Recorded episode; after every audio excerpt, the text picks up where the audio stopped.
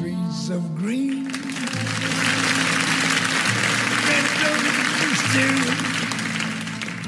I see them bloom for me and you.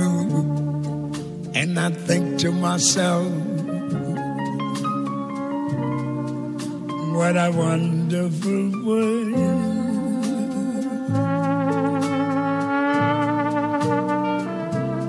See skies of blue, clouds of white,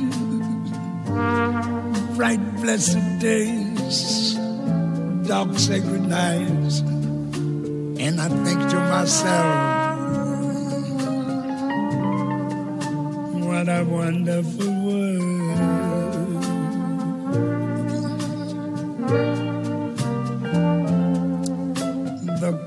of the rainbow, so pretty in the skies, also on the faces of people going by.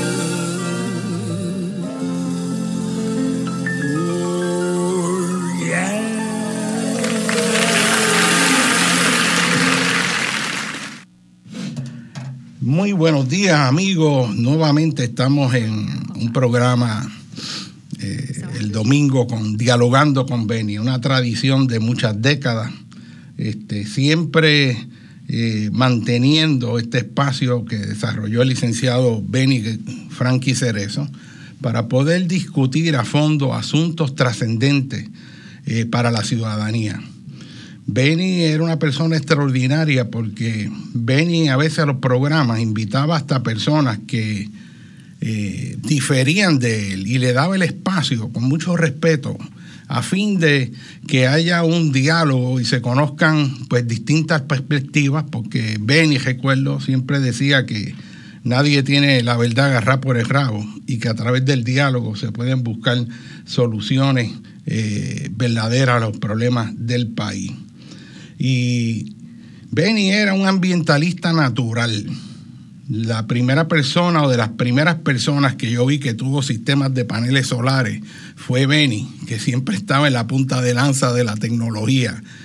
La primera vez que yo vi un carro híbrido, lo vi con Benny porque tan pronto salieron tenía uno y a mí nunca se me olvida montarme en ese carro y me dijo, este, préndelo. Y yo lo prendí, no se sintió nada y yo no sabía si estaba prendido o apagado porque estaba eléctrico.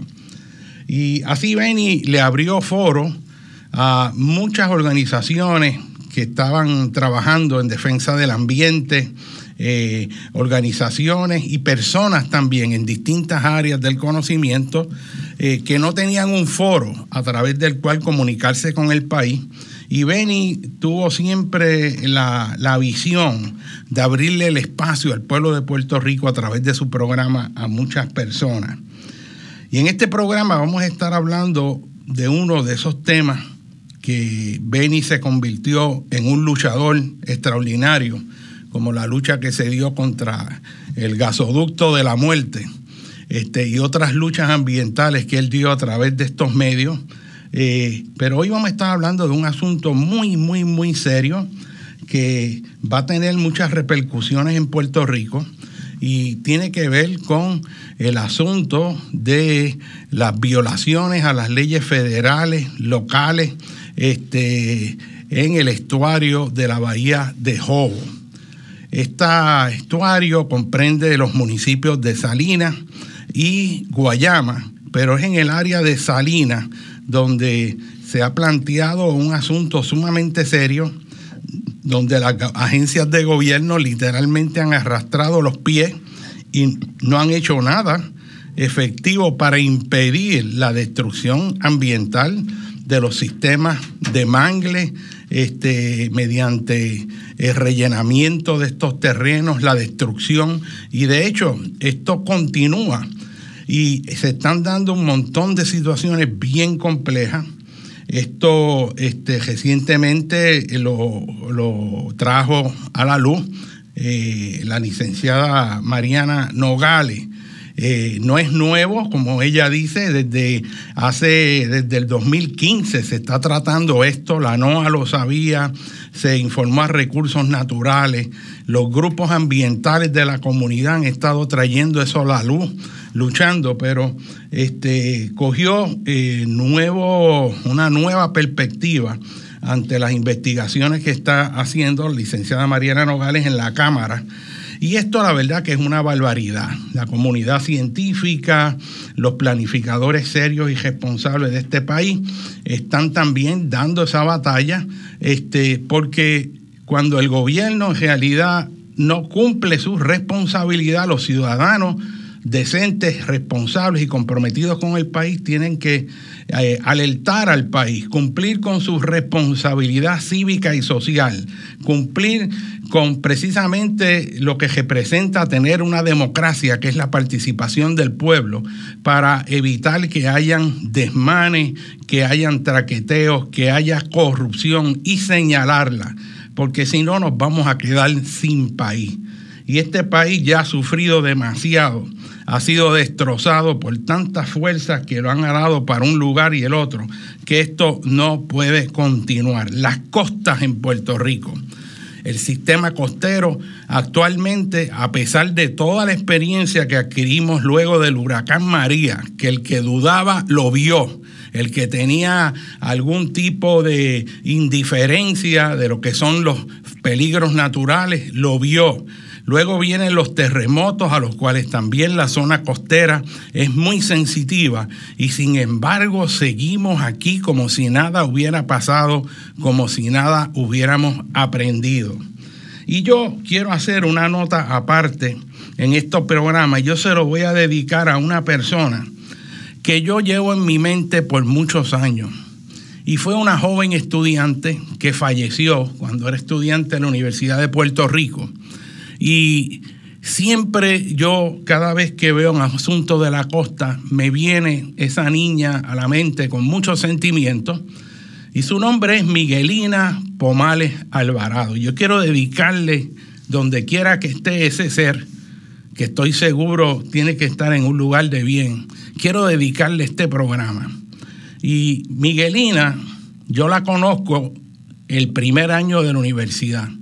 Esta niña es de allá de Guayama y esta niña conocía la costa de Guayama, conocía la costa de Salinas.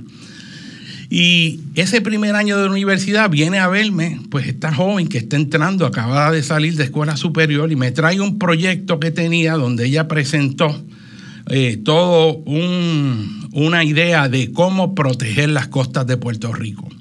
A mí me impresionó de esa joven el interés tan increíble, el compromiso. Y lo más que me impactó, que nunca se me, olvida, es que ella me dijo, yo vine acá a la Facultad de Ciencias Naturales en la Universidad de Puerto Rico porque yo quiero dedicarme a defender las costas de Puerto Rico. Y eso a mí me impactó porque una joven acaba de salir de escuela superior con ese compromiso, con esa energía, con esa vitalidad, con esa claridad de mente, con ese foco que era, ella quería dedicarse a salvar y proteger las costas de Puerto Rico. Ella había participado en un concurso y ella quedó segunda. Me dijo también que los jueces después fueron donde ella y le dijeron que su proyecto había sido el mejor y que debió haber sido primero pero que hubo una persona allí que pensó que era muy radical lo que ella proponía, que la cuestión de controlar las construcciones en la costa, eso era muy radical y que eso pues no iba a ser. Y por eso no le dieron el primer premio. Y ella se quedó sin entender claramente qué fue lo que pasó. Y esa nena, bendito, me trajo el proyecto para que yo lo viera y le dijera qué fue lo que hizo mal. Yo la vi tan entusiasmada y seguimos hablando que yo le dije, tú has estudiado geología, geomorfología, porque ella iba para biología marina. Y yo le dije, eh, vente al curso que yo estoy dando de geología, porque tú necesitas entender sobre la erosión, sobre las playas, sobre la costa, sobre los arrecifes, sobre los sistemas naturales y, y, la geología te da una base extraordinaria para luego entender los procesos ecológicos y después los procesos humanos de cómo interactúan. Me sorprendió que ella en la próxima clase estuvo allí antes que todo el mundo se sentó al frente y venía a mi clase de geología, que era más avanzada, de tercer año, y ella acababa de entrar, estaba allí todos los días. Desafortunadamente, un día después de los que ya venía a mi clase, eh, veo esa triste noticia en el periódico y me doy cuenta que era ella. Y siempre se me quedó eso en el corazón. Y por eso, pues, a Miguelina Pomales Alvarado, yo le mando un abrazo bien fuerte donde quiera que esté y yo creo que en algún momento, pues, este, se va a lograr el sueño de ella, que es el de proteger las costas. Y es a lo largo de esa idea que vamos a dedicar este programa, de qué vamos a hacer con nuestras costas en Puerto Rico. Y no solo nuestras costas, sino que el issue también es que estamos haciendo con nuestras montañas, con nuestra región del calzo, con nuestros llanos costeros y nuestro perímetro costanero, porque las costas no son un sistema aislado, sino que son un continuo este, donde las cuencas hidrográficas que nacen en las montañas más altas de Puerto Rico y recogen esa agua de lluvia prístina, fresca, que cae en sus cabeceras fluviales, recogen esas aguas y las van encauzando ladera abajo a través de las quebradas que convergen en ríos y ríos convergen de unos pequeños a unos más grandes hasta que esa agua fluye hacia el mar. Y lo que hay es un continuo ecológico desde la montaña, pasando por el calzo, pasando por los llanos, llegando a la costa. Lo que ocurre en la montaña afecta en la costa. Y hay todo un sistema que tenemos que entender porque el recurso natural principal de las naciones del mundo es su infraestructura natural. Y en Puerto Rico, si vamos a desarrollar un país que sea sostenible, el primer paso, nuestra visión de país en términos de cómo planificarla, es mantener la funcionalidad de esa infraestructura ambiental. Esa infraestructura ambiental es la que nos provee el agua limpia, tanto en los ríos como en los acuíferos. Es la que nos provee el tener una biodiversidad extraordinaria como pocos lugares en el mundo. Mire, si usted va a Estados Unidos, a los grandes llanos, allá a Kansas, y va allá a Oklahoma, usted va a ver lo mismo, en cientos y cientos de millas lo mismo. Pero en Puerto Rico usted puede estar desde un lugar que prácticamente caen unas 200 pulgadas de lluvia allá en la Sierra de Luquillo, en los picos más altos donde está el bosque enano, hasta otro en el suroeste a poca distancia, donde apenas caen 32 pulgadas de lluvia y de esas 30 son se van por evapotranspiración y tiene un bosque seco con vegetación xerofítica. Y en pocos lugares tú tienes ese gradiente ecológico tan marcado. Y es importante mantener esa concatenación de eventos que están, mire, como en una cadena. Todos esos sistemas, desde arriba hacia abajo, mantenerlo en una continuidad, en un flujo. Y esos sistemas no solo nos dan la biodiversidad, sino que están haciendo un servicio extraordinario que si tuviéramos que hacerlo mediante máquinas o tecnología sería totalmente imposible. Ahí es que se purifica el agua, se forman los suelos, ahí es que se produce el oxígeno, ahí es que hay un sistema regulador del clima, del microclima, de las temperaturas. Es una ecología extraordinaria que tenemos que proteger y aprender a vivir con ella. Y todo esto, como yo he planteado en otras ocasiones, bajo una visión filosófica de que la naturaleza no es para dominarla y destruirla y acomodarla como nos dé gustigana. Ya ese pensamiento evolucionado a donde estamos evolucionando y tenemos que ya implantar esto en el siglo XXI, no es destruir la naturaleza, es aprender a vivir con ella, es respetar sus espacios naturales, es respetar los mangles, los deltas de los ríos, los estuarios, es respetar los sistemas fluviales, los sistemas de ladera, en fin, aprender a convivir esa naturaleza para que mantenga esa función que necesitamos y que es crítica para la sostenibilidad de cualquier nación y desde luego Puerto Rico. Y solo así podemos tener los recursos que nos llevan hacia el ideal de una vida buena hoy y en el futuro. Así que es dentro de ese contexto que vamos a enmarcar el programa. Si vemos a Puerto Rico, 40% son montañas, un 35% son lomas, mayormente en la zona del Carso, y también el gestante 25% son más bien terrenos llanos o semillanos. Quiero comenzar en este programa donde vamos a tener eh, unas personas extraordinarias. Voy a comenzar con el señor Abel Vale, de Ciudadanos del Carso, este, que vamos a conseguir telefónicamente. No sé si ya está en línea. Este, buenos días. buenos días, Abel.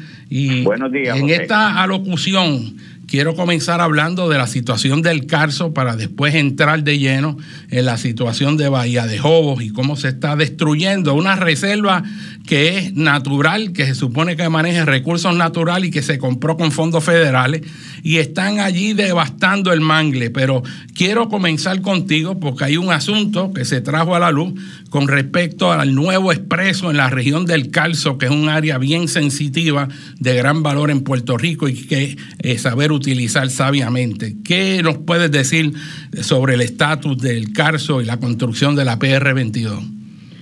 Sí, José, este, siguiendo esa misma línea de pensamiento que llevaba sobre los sistemas naturales y la importancia, eh, todo en la naturaleza está interrelacionado, es interdependiente. Cortamos un, un hilo de la naturaleza por acá y se afecta a otro más allá. Y eso es lo que tú bien planteas, es una comprensión que tenemos que tener ahora de cara al siglo XXI para poder entender que todos los sistemas naturales son importantes y dependemos de ellos para sobrevivir. En el caso particular del carso, hemos sostenido que el carso es agua y vida porque el agua es un elemento vital. Sin agua, más de tres días no sobreviviríamos y los, todos los organismos dependen del agua para sobrevivir, o sea, la vida. Y entonces tenemos que como tú bien planteas, cómo nosotros debemos planificar para tener eh, un sistema saludable. No puede ser de la forma en que se han estado haciendo las cosas. Y aquí venimos a hablar entonces del aspecto de la PR22, la extensión de la cual se ha estado hablando por los últimos 20 años. En Puerto Rico tenemos eh, por kilómetros cuadrado quizás uno de los sitios que más carreteras tenemos y porque no hemos tenido una planificación sabia, nos congestionamos innecesariamente. Reconocemos de que al momento y como está y como se han hecho las cosas, hay una gran cantidad de semáforos en la PR2, pero entendemos que es un sinsentido desarrollar una carretera nueva, una PR22 nueva entre Atillo y Aguadilla. Cuando la población ha disminuido, o sea que cuando eso se pensó, ¿verdad? Inicialmente era para una proyección de crecimiento poblacional y expansión poblacional y económica. Y ahora, lo que en un momento quizás podía considerarse, ahora no tiene ningún sentido porque lo que hay es una disminución acelerada de población. Así que meter ¿verdad? más carreteras eh, en, sí el proyecto como que no tiene sentido, eso no es necesario. Y este, con unos cambios sociales y económicos donde la población está cada día más trabajando de su casa, por lo que utiliza menos el automóvil, entre otros aspectos. Pero el sinsentido que de la, de la propuesta del gobierno sería destruir terrenos agrícolas valiosos para la ganadería lechera, destruir una economía del comercio vibrante que hay a lo largo de la Peredo y este, destruir, obviamente, impactando la biodiversidad y la recarga de, de los acuíferos en esa zona norte. Existen alternativas de convertir la PR2 en expreso y da la impresión de que con el anuncio del gobernador esta semana, él está apoyando esa idea. Pero realmente cuando uno escudriña los detalles tiene que tener mucho cuidado y como dicen por ahí, en los detalles es que está la, la, la, cosa difícil. ¿Por qué? Porque si uno toma las expresiones del gobernador, él habla de que la PR2 va a ser en dos fases. Una de Atillo y se entendería que terminaría en Camuy y de Camuy a eh, Aguadilla. Y él dice en las expresiones públicas que salieron en la prensa de que de Camuy hasta Aguadilla, eh, como hay carso y él eh, está a favor de que se proteja el carso, pues se va a usar la PR2. Pero daría a entender de que entonces en Atillo no hay carso y por lo tanto se haría al sur de la PR2 lo cual tiene varias implicaciones. Número uno, es incorrecto. Atillo, el 100% de todo el pueblo de Atillo está en el caso del norte. Seguro, y el, el calzo se extiende desde Aguada y Aguadilla hasta la zona metropolitana, viene a terminar lo último en Loíza, en una franja bien ancha. Y el calzo no es solo mogote, el calzo, el calzo también son los terrenos donde están los barros rojos, con algunos depósitos de arena, pero también esa meseta del noroeste completa, desde la costa hasta, hasta Moca, Utuado, toda esa pared sur, este, es calzo. Eso es correcto. Eh, y entonces, eh, la impresión que da es que ellos entienden que caso solamente es donde hay una manifestación de mogote y sumidero y como tú bien expresas, este, eso es totalmente incorrecto. A ti, a ti yo escaso y de hecho es un carso importante porque es la parte eh, donde hay mucha eh, zona ganadera importante para la, la, agricultura, entre otras cosas. Así que te, que además de ese planteamiento que estamos haciendo de que es incorrecto, de que en Atillo no hay carso, también habría que analizar si es que pretenden presentarnos dos declaraciones de impacto ambiental, una para el primer segmento de Atillo y otra después posteriormente para el segmento de Camuy Aguadilla. Habría que preguntárselo porque eso constituye segmentar una declaración de impacto ambiental cuando el objetivo es hacer algo desde un punto A a un punto B, entiéndase, desde Atillo hasta Guadilla, lo cual obviamente eh, tiene visos de eh, algo que legalmente no se debe hacer. Pero en tu panel supongo que hay peritos eh, en el tema legal podrían contribuir y quizás aclarar algunos de estos aspectos. Pero nos, nos preocupa de sobremanera cómo se está tratando de ahora venir el gobierno a decir de que no, no van a impactar el carso y tenemos que estar muy atentos porque la legitimidad de las expresiones gubernamentales está entredicho hace mucho tiempo y no es lo que digan, sino lo que hacen. Por eso hay que, hay que ver los documentos, a ver qué es realmente lo que proponen. Si está legalmente, eh, lo están haciendo en la forma correcta legalmente. Así que... Y la, y la, la discusión para mí hay un, un issue medular aquí, que es si en realidad esa inversión de cientos de millones de dólares vale la pena y se necesita. O sea, dentro de todas las prioridades que tiene el país, con tantas personas sin vivienda, con tantas comunidades pegadas a la orilla del mar, expuestas a los riesgos de maremoto, de marejadas ciclónicas, a los riesgos de inundaciones, con tantas crisis que hay en el país, es prioritario dentro de eso. Mira, habiendo hospitales que no tienen los recursos, abriendo un centro de diabetes que, que, está, que estaba a punto de cejarse porque le faltaban unos dineros.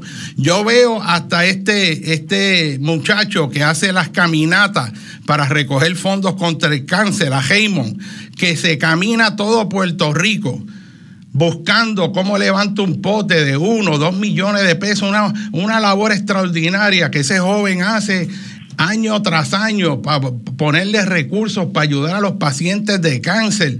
Y aquí, habiendo esa crisis donde vemos familias con latas buscando dinero para tratar la enfermedad de sus hijos porque no tienen los recursos económicos. Y aquí la prioridad va a ser gastar cientos de millones de dólares en una autopista, en más cemento que no se necesita, en donde la cantidad de personas en el país ha bajado en medio millón y ahora va vamos a construir más autopistas para conectar un punto que no es un polo económico que requiere transportación masiva para poder llegar a los lugares. O sea, eso no tiene sentido. Eso es un proyecto que tal vez hace 20 años cuando se concibió o se pensó, pues quizás caía cuando se creía que esto iba, vamos, íbamos a tener ya 5 millones de habitantes y que esto iba a ser más cajos y más cemento. Pero hoy en día el cuadro de Puerto Rico es totalmente diferente. Eso es totalmente innecesario. Es una pérdida de recursos cuando se pueden utilizar de forma óptima para otras necesidades fundamentales del país. Y, eso es sumamente importante. Estamos hablando de, eh, José, de 1.200 millones de dólares. Esos son los estimados y todos sabemos... 1.200 millones de dólares. Correcto, y todos sabemos en Puerto Rico que los estimados siempre se quedan por debajo porque el tren urbano se suponía que costara unos mil millones de dólares y todos sabemos que la cantidad casi se triplica. Así que tenemos que tomar con mucho cuidado y como tú bien planteas, son 1.200 millones de dólares con unas necesidades muy grandes que tiene el país de eh, sacar a personas de áreas inundables, de otras necesidades de salud y de educación bien apremiantes y que no se atienden. Y vale la y hay que aclarar un punto, esto no es de los grupos ambientalistas que se oponen. Cinco alcaldes por donde va a pasar dicha carretera se están oponiendo al proyecto. Así que no, esto es un, un asunto de sentido común de dónde vamos a invertir el dinero para que les rinda mejor al pueblo de Puerto Rico y no a un grupo de los que históricamente han llevado este país a la bancarrota y los cuales tienen muy poca credibilidad hoy día. Yo estoy totalmente de acuerdo. A mí me parece un absurdo, una falta de visión de conjunto, una falta de entendimiento claro de las prioridades que tienen que haber en Puerto Rico. ¿Cómo es posible? Que aquí tengamos esa crisis con los hospitales. Cuando usted lleva a su mamá, lleva a su hijo a una sala de emergencia y tiene que estar esperando. Y después eso es que no hay recursos económicos, que usted tiene que tirarse a la calle con una lata. La gente haciendo este, colectas para ayudar al hospital del cáncer. Y aquí se van 1.200 millones en una torta de cemento que no se necesita es totalmente azul, es irresponsable con Puerto Rico. Este, y nosotros tenemos que denunciar eso y tenemos que hacerlo con la fuerza de la verdad y la lógica. Y vamos a ir a una breve pausa que nos están haciendo este, señales. Vamos a continuar con esto en los próximos minutos para cejar y entrar con el tema de Bahía de Jobos, pero tenemos aquí a dos personas extraordinarias con que vamos a comenzar el próximo segmento. A ver, quédate en línea para acabar este tema. Vamos a una breve pausa. Estamos en dialogando con Benny, con el doctor José Molinelli Freite.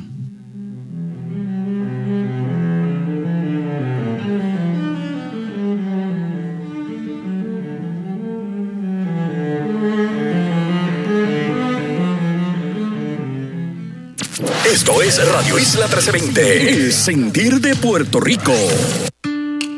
Es importante que sepas que el gobierno necesita una orden del tribunal para registrarte a ti y también a tu vehículo.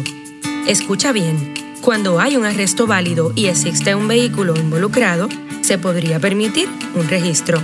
Pero eso sí, un arresto legal no justifica automáticamente un registro sin orden judicial porque es necesario que ese registro haya sido razonable. La evidencia obtenida como producto de un registro ilegal no puede ser usada en la Corte. Este es un mensaje de servicio público de la Unión Independiente de Abogados de la Sociedad para Asistencia Legal y esta emisora. Fundación FER te informa y ayuda a manejar las distintas condiciones reumáticas en Hablemos de Reumatología con Grisel Lugo todos los sábados a las 8 y 30 de la mañana, solo en Radio Isla 1320. Síguenos en Facebook, Facebook Radio Isla TV.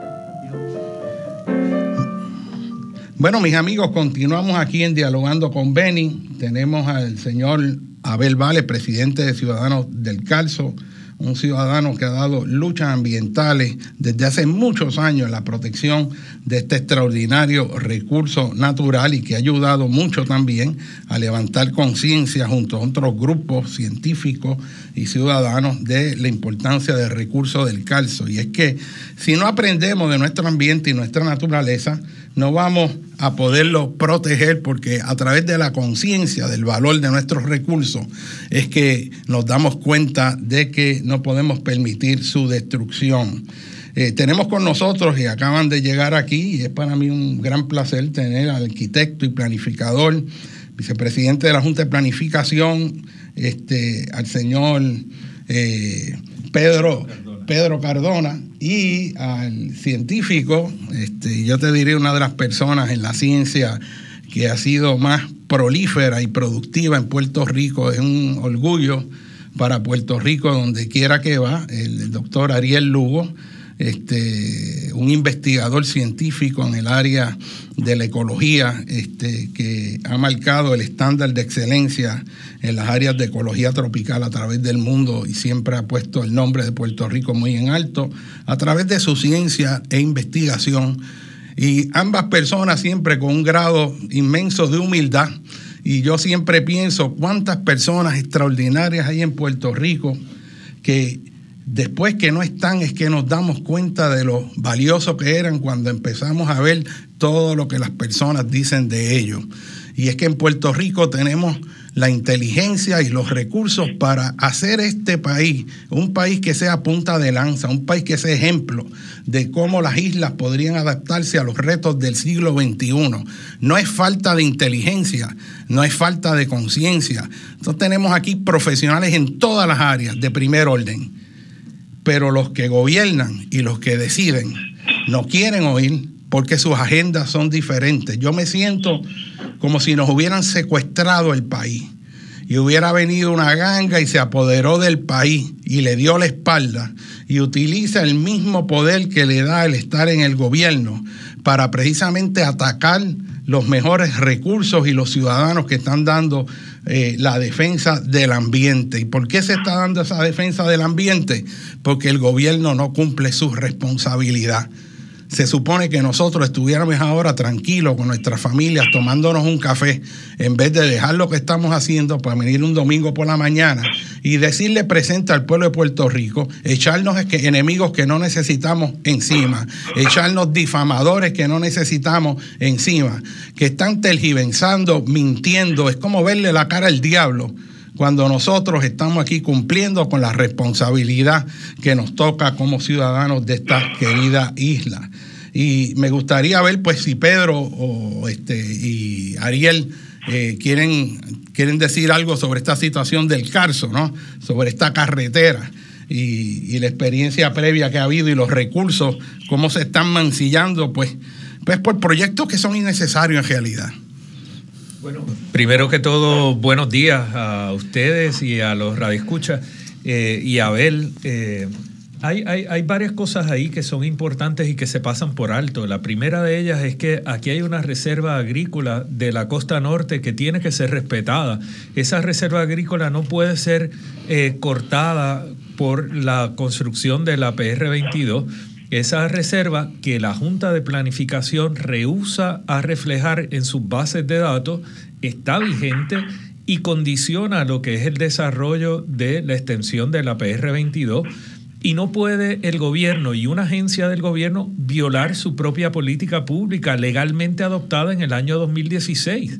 Eh, y eso fue ratificado también por el gobernador cuando ante la presión pública tuvo que ordenar a la Junta de Planificación restituir las reservas. Pero la Junta ha rehusado poner esa base de datos a la disposición de la ciudadanía para que condicione la toma de decisiones. Eso por un lado. Por otro lado, como tú bien decías, hay un asunto de cuál es el modelo que nosotros aspiramos a tener de Puerto Rico de cara al futuro. Es un Puerto Rico dependiente del automóvil, donde la persona pase 45 minutos en la mañana y 45 minutos en la tarde en el carro, en un tapón Queremos reducirle ese tiempo de viaje a 40 minutos y eso nos cuesta 1.200 millones de dólares. O vamos a apostar a un modelo en el que la persona tenga en su entorno todo lo que necesita para el desarrollo pleno de ello y que tenga más tiempo de disfrute con su familia, etcétera, y que no esté condenado a estar en el automóvil todo el tiempo. La PR22 es el ejemplo de un modelo de ciudad de los años 60 y estamos en el año 2022. Por amor a Dios, nosotros tenemos que reconocer esa realidad y planificar y, y visualizar un futuro distinto al que tenemos ahora, porque vivimos en una circunstancia muy desfavorables para el desarrollo pleno de la sociedad, así que tenemos que cambiar. Y, y ahora mismo el gobierno, buscando recursos económicos, está diciendo que van a privatizar también este, los peajes que son de, la autoridad de carreteras, del gobierno, para también obtener más dinero. Entonces, que vamos a hacer otra autopista para gentársela de nuevo a gente extranjera para entonces que nos den algún dinero. O sea, vamos a invertir todo ese capital, 1.200 millones, si es que fuera eso, para que entonces nos den 40 millones al año y ellos se ganan todo lo demás. O sea, es, es un gobierno que ha sido secuestrado por una gente que quiere enriquecerse del país. Y eso es lo que está pasando y eso es lo que hay que discutir. Sí, buenos días. Este. José, mira, eh, yo cuando, cuando escuché al gobernador decir que el caso no se iba a afectar, por las alternativas que están considerando, me caí de la silla, porque eso es patentemente falso por lo que ustedes estaban discutiendo, que eh, toda esa región es cárcica. Entonces, pero el hecho de que el gobernador diga que el caso no se va a afectar, eh, demuestra que este gobierno y todos los gobiernos, incluso yo incluyo agencias federales, están operando con ese modelo de, de los 60, con ideas del 60, ideas obsoletas. Cuando viene María, yo pensaba que con la, con la entrada de dinero, Puerto Rico iba a aprender del momento, dar un giro y utilizar todos los fondos federales para, para ponernos en una situación eh, con una nueva visión. Con una nueva visión y de un país sostenible, bien planificado. no repetir lo mismo. Porque tenemos los, los, talentos, como tú dices. Mi sorpresa es que ellos están utilizando el dinero para implantar las ideas del 60 porque ellos no, no, no, no reflexionaron lo que pasó. Ellos simplemente dieron, ahora podemos implementar lo que teníamos, que es lo que tú dices. Es como si vino una ganga aquí, eh, se apoderó de Puerto Rico y nos va a explotar todos los recursos, todas las áreas importantes y nos va a dejar en condición peor de lo que estábamos antes de María. Absolutamente, absolutamente. A ver, ¿tienes algo este, que añadir ahí para entrar a... Creo que, creo, creo que lo han expresado perfectamente y son la, tanto lo que Pedro Cardona Roiga ha indicado y el doctor Ariel Lugo, eh, compartimos plenamente esos planteamientos y de hecho eh, como tú bien expresabas, este, el doctor Lugo eh, ha sido un gran científico y del cual él, junto a otros eh, peritos que Puerto Rico tiene, que son muchos, hemos aprendido y hemos logrado como organización divulgar esa información de la importancia que es proteger el calzo. Pero los dejo en, en manos de dos seres humanos extraordinarios. Adelante. Gracias, Abel, y mantenemos esa lucha por el calzo que es tan importante. este, eh, en esa región del calzo también, en la zona costera, a mí nunca me dejó de impactar cómo eh, se siguen aprobando permisos en la bajura, en Isabela. Todo un sector que desde hace más de 50, 60 años se vio, eh, yo te diría, una de las áreas costeras que fue impactada brutalmente eh, a fines de los 50 y los 60 por la extracción masiva de unas dunas gigantescas de arena que había allí, que eso hoy en día hubiera sido un punto de atracción turística extraordinaria. Y protección de la gente que vive detrás. Y la, y la protección, pero había un sistema de dunas eh, los más grandes de Puerto Rico, este, y se eliminaron las dunas para venderlo para material de construcción y relleno, este, dejando sin protección costera este, a las comunidades que estaban en la parte posterior tierra adentro. Es una zona también que es una terraza este, marina y esa plataforma que le llaman la bajura eh, ahora mismo están aprobando proyectos de construcción ahí, eso son zonas expuestas a marejadas, eh, tienen un potencial tsunamigénico grande. Si nosotros planificáramos inteligentemente, en vez de colocar más infraestructura en zonas que podrían ser barridas por un maremoto, se podrían colocar inteligentemente arriba en la meseta y que la parte de abajo quedara natural y la gente tuviera acceso a las playas. Pero esa idea, esa obsesión de meter la casa en la misma orilla, que tú saques los pies de tu casa y estás ahí mojándote los pies al lado del mar, este, es algo que, tiene que, que detenerse. Pues dado todo este contexto, yo quiero moverme ahora a uno de los muchos asuntos eh, que se están discutiendo sobre la costa. Sabemos que eh, el número de permisos que se está dando en la zona costera es una cosa desorbitante. Este, hay estudios que han salido y publicados en la prensa con respecto a esa aceleración en la concesión eh, de permisos este, en proyectos de la costa. Sepan ustedes que desde el punto de vista geomorfológico y ecológico también, las costas son los sistemas más dinámicos. Las costas es donde se encuentran los sistemas terrestres con los sistemas marinos, con el sistema atmosférico y los sistemas subterráneos. Ahí convergen los acuíferos, los ríos, este, los manantiales, ahí convergen eh, la marejada, las olas, el mar, ahí converge la energía del viento que trae las olas. Y es un sistema dinámico que se va reajustando continuamente a los procesos tectónicos, los procesos de cambio en el nivel del mar y son áreas también de un valor ecológico extraordinario por los flujos de nutrientes que a través de ellas se intercambian. Y esas áreas son extremadamente sensitivas, son a su vez áreas que tienen gran atractivo turístico por, por la belleza de sus áreas, por la pesca, por los paisajes, por la biodiversidad y hay que proteger ese recurso porque Puerto Rico lo tiene en abundancia a pesar de toda la devastación que ha habido histórica. Todavía nos queda, pero lo poco que nos queda seguimos destruyéndolo sin ningún aprecio. Y en este momento, peor que nunca, porque hay leyes para protegerlo. Hay leyes que se supone que se cumplan, que protejan esos ecosistemas, los humedales, que protejan las dunas, eh, que controlen inteligentemente la construcción.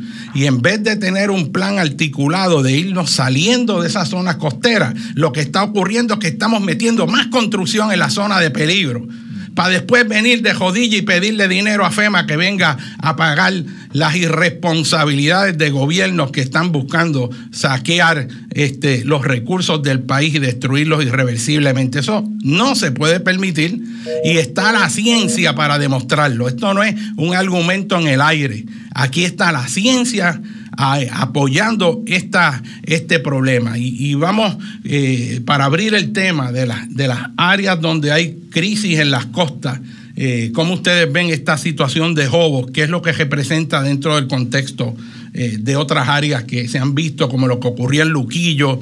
destrucción de humedales, este, o sea, estamos viendo en distintos lugares los ciudadanos saliendo al frente, ¿verdad?, a proteger sus recursos. Sí, una virazón, ¿verdad? Porque cuando yo empecé en el gobierno en los 70, el gobierno se por proteger a, los recursos naturales. En el 73 que empezó el Departamento de Recursos Naturales, eh, las políticas públicas ambientales quienes las llevaba era el gobierno. Pero eh, el reversazo en el día de hoy es que son las comunidades y la academia la que está gritando porque se protejan esos recursos, porque reconoce el valor de esos recursos, por la importancia de esos recursos, y sin embargo lo que vemos en el gobierno es la antítesis de lo que era, porque ahora el gobierno está facilitando la destrucción del ambiente en Puerto Rico. Y es interesantísimo porque aquí yo creo que hay un juego de, palabras, ¿no? Eh, se dicen unas cosas, hay políticas que no se, no, no se les presta atención, pero lo que están haciendo en verdad es, otra cosa distinta. Y el resultado es que nos tratan de dormir con la retórica, con las leyes y las cosas, pero en la realidad estamos perdiendo las costas completamente y, no solamente en, Salinas, tú mencionaste a Luquillo, a Rincón, a Guadilla, eh, donde quiera que tú vas, ves lo mismo, lo mismo que está ocurriendo. Y es una dejadez absoluta de, de, la, de las agencias eh, eh, ambientales de Puerto Rico. Y yo incluyo allí las federales, porque yo recuerdo en los 80 cuando las agencias federales establecían una pausa de conservación en Puerto Rico y trabajaban con el gobierno de Puerto Rico para proteger los recursos naturales. Yo hoy en día veo las agencias federales muy calladas y veo al cuerpo de ingenieros colaborando con esta eh, versión estas ideas del 60. El cuerpo de ingenieros nos está vendiendo soluciones del pasado que ya que, se demuestra que no funcionaron. Yo los escucho decir que ellos nunca le ha fallado una obra en Puerto Rico, pues no han visto lo que pasó en Bayamón con la canalización del río Bayamón que fracasó con, con el huracán María. O sea, eh, aquí hay que prestarle atención a lo que están haciendo las agencias y no lo que están diciendo las agencias. Y ese, ese, punto es bien importante porque lo que yo veo es un gobierno que dejó de cumplir con su responsabilidad.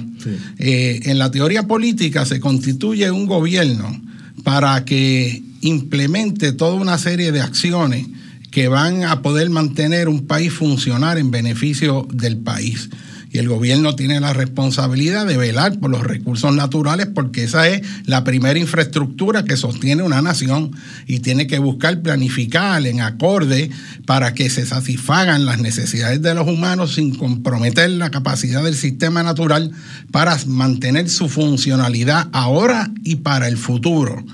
Pero en Puerto Rico lo que vemos es lo opuesto a ello. Lo que vemos es un gobierno, pues que yo pienso ha sido secuestrado, por una ganga que quiere beneficiarse, que controla las decisiones y todas las decisiones son los que benefician económicamente a unos intereses y no al país. Y esto es muy serio porque no queda más remedio entonces que los ciudadanos levanten la voz y traigan a la luz esos issues. Lo que pasa es que esa gente tiene un poder brutal y mucha gente tiene miedo. Y yo estoy viendo también en esta situación que vamos a hablar más tarde de Jobo, la situación del miedo y la cuestión de cómo se están expidiendo permisos totalmente ilegal sin que pase algo. O sea, es un nivel de irresponsabilidad crasa, como yo creo, yo no recuerdo este, eh, esa escala este, y ese nivel de impunidad este, y de indefensión casi del, pueblo, porque entonces utilizan los recursos para amenazar a los propios ciudadanos. Eso de que el gobierno no está cumpliendo su, su función ellos están delegando su función y no hay más que mirar los documentos. Cuando uno lee los documentos que produce el Departamento de Recursos Naturales, cuando delega sus facultades a un consultor, pues mira, vete y córtate los árboles eh, que quieras cortar, pero acuérdate de las leyes y, cuídala. O sea que él, pero tienes toda mi autoridad para hacer lo que quieres hacer. Y eso fue lo que pasó con los árboles después de María. Igualmente, uno ve los acuerdos que el gobierno hace con, distintas empresas, los permisos que da, que siempre dicen, pues le, le, le transferimos la autoridad para hacer lo que usted quiere hacer o tenga que hacer, pero no se olvide de las leyes. Miren, eh, yo, creo que aquí hay varias cosas. Ustedes han planteado como una pregunta, pero realmente yo creo que hay que hacerlo como una expresión categórica de que en efecto aquí vino una ganga y se apoderó de Puerto Rico.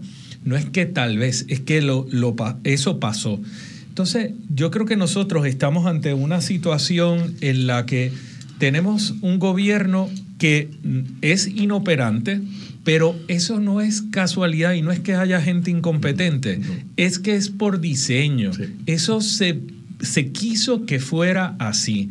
Y eso es lo que produce las situaciones que estamos enfrentando. El caso de Bahía de Jobo, en parte, es resultado de la ley de certificación y que hay unos profesionales que sustituyendo a las agencias del Estado certifican que todo está en cumplimiento y asumen una responsabilidad y un riesgo sobre eso, pero nadie les va a perseguir, porque si pagan su cuota del colegio, nadie está pendiente a ese asunto. Y la corrupción en Puerto Rico se ha extendido y, hablamos siempre de la corrupción en el gobierno y tenemos que empezar a hablar de la corrupción en Puerto Rico y es sector privado y sector público, agencias del gobierno local y agencias del gobierno de Estados Unidos. Y ahí yo creo que nosotros tenemos mucho, mucho que discutir y mucho que analizar. El caso de Sol y Playa nos, eh, yo creo que creó una conciencia ciudadana sobre lo que era la ocupación de bienes de dominio público.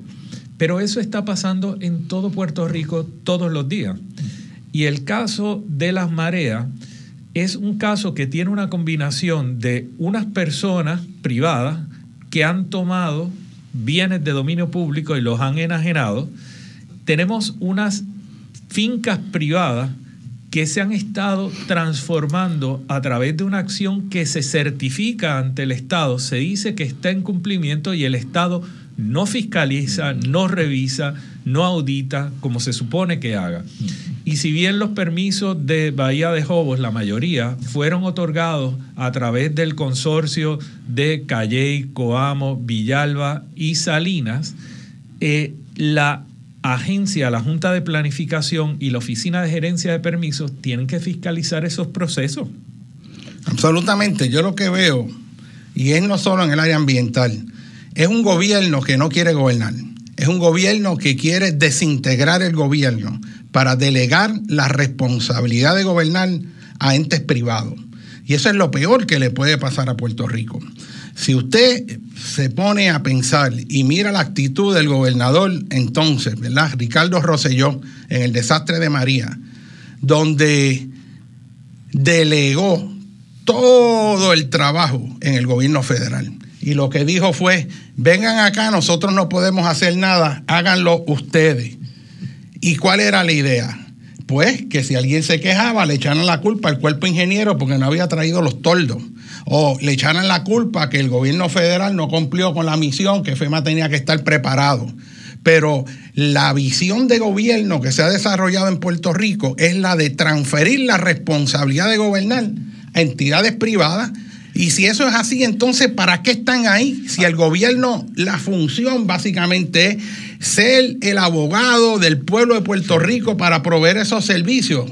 Y así lo vemos con la privatización de todo, privatización de las autopistas, del aeropuerto, de los sistemas de transportación, de las joyas de la corona. Ahora la Autoridad de Energía Eléctrica es la transferencia y delegación para no gobernar, cuando es a través del gobierno que los, si es un gobierno decente y bueno, que los puertorriqueños podemos aspirar a tener ese proyecto de futuro. Y tenemos que entender que las entidades privadas tienen el interés de ellos ante el interés del país. El gobierno se supone que sea lo opuesto. Eso es lo, lo que yo veo que aquí en Puerto Rico no se entiende. La gente no entiende que con estas acciones del gobierno lo que están haciendo es que están poniendo el interés privado antes del interés público. Y entonces, como tú dices, ¿para qué, está el, para qué queremos el gobierno. Sería mejor borrar el gobierno completo y operar la isla como una corporación. Un, administrador inteligente que entienda de recursos naturales y, sacamos al gobernador y, y todo la, la, Pero yo, yo creo que nosotros necesitamos gobierno. Y, hay una, una parte de, mí que siempre busca eh, el enfatizar que lo que necesitamos es tener un buen gobierno con gente capaz.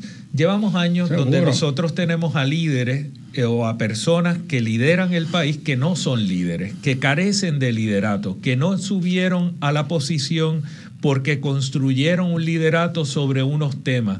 Son personas que las maquinarias políticas han llevado a través de la inversión que hace el sector privado en la candidatura de unas personas, les han llevado a puestos de poder y vienen totalmente comprometidos con el repago de esa aportación económica que se hizo a su candidatura. Eso lleva a que cuando llegan al gobierno, lo que hacen es entregar de vuelta el favor que se les hizo. Y eso lo hemos visto muchas, muchas veces. Eso también tenemos que empezar a discutirlo abiertamente en Puerto Rico para que la ciudadanía cobre conciencia de cómo es que llegan estas personas. ¿Cómo es posible que personas que estaban en el anonimato hace ocho años de pronto entran y gobiernan? Eh, pues es producto de esa eh, proporción torcida ¿verdad? Que, que donde unas personas construyen a través de los medios, a través de publicistas, a través de relacionistas, a un candidato que viene a gobernar y cuando gobierna pues le tiene que repagar a, los que son desarrolladores, a los que son esto, a los que son lo otro, que, que aportaron para que ocuparan ese puesto. Y, y, a los psicofantes en la radio y televisión, porque hay un montón de gente colocada en los medios que son que reciben dinero de esos mismos intereses para para proteger esos intereses, confundir, a las personas y difamarlo. Y, esa figura del psicofante, que es como le llamaban en Grecia, aquellas personas que en la plaza pública empezaban a difamar a alguien y la persona lo que esperaba era que esa persona viniera y le diera dinero para que se callara porque le hacía daño. O lo contrario, te pago para que hables a favor de mí. Y, eran personas que utilizaban su capacidad de comunicación para difamar o lograr objetivos específicos. Y eso está cundido. Aquí hay una epidemia de psicofantismo en los medios y la gente, yo prendo la radio a ver si yo empiezo a oír toda esa salta de disparate, de mentiras, de obscenidades morales en términos de que no hay respeto a la verdad pero controlan, controlan la opinión pública y ese es otro asunto muy serio en Puerto Rico porque crea confusión y va a terminar destruyéndonos el país. Pero hay otra cosa importante que quiero, que yo lo he traído en muchas ocasiones antes. Cuando se respetaban los gobiernos en Puerto Rico, cuando habían honorables, cuando la mejor gente que había en el país se ponía para servirle al pueblo y eso ya ocurrió o sea, una época, esa primera época de Muñoz, independientemente de los errores o logros que hayan habido, pero ese gobierno inicial de Puerto Rico reclutó las mejores cabezas con un proyecto claro para dejar un país mejor que lo que lo cogieron. Y surgieron problemas nuevos, pero el país avanzó y tenía las mejores cabezas y nadie fue allí a volverse millonario ni a tener supercontratos después y saquear los fondos públicos. Ya nosotros hemos hecho, de hecho, Puerto Rico en un momento fue punta de lanza, un ejemplo de cómo salir de la pobreza, cómo educar a la población. En Puerto Rico se creó una clase media. Hoy en Puerto Rico está desapareciendo una clase media, está despoblándose el país y está en pleno deterioro por la corrupción de ese grupúsculo que se ha apoderado de la estructura de poder, engañando no solo a los opositores, sino a los de su propio partido, como decía el gobernador en un chat que cogemos de tontos, no solo a los opositores, sino a los nuestros también. Pues una vez se trepan allí, nos cogen y nos destruyen el país y por eso es importante dar la voz sobre ese tema. El tiempo avanza, vamos a una breve pausa, estamos en dialogando con Beni.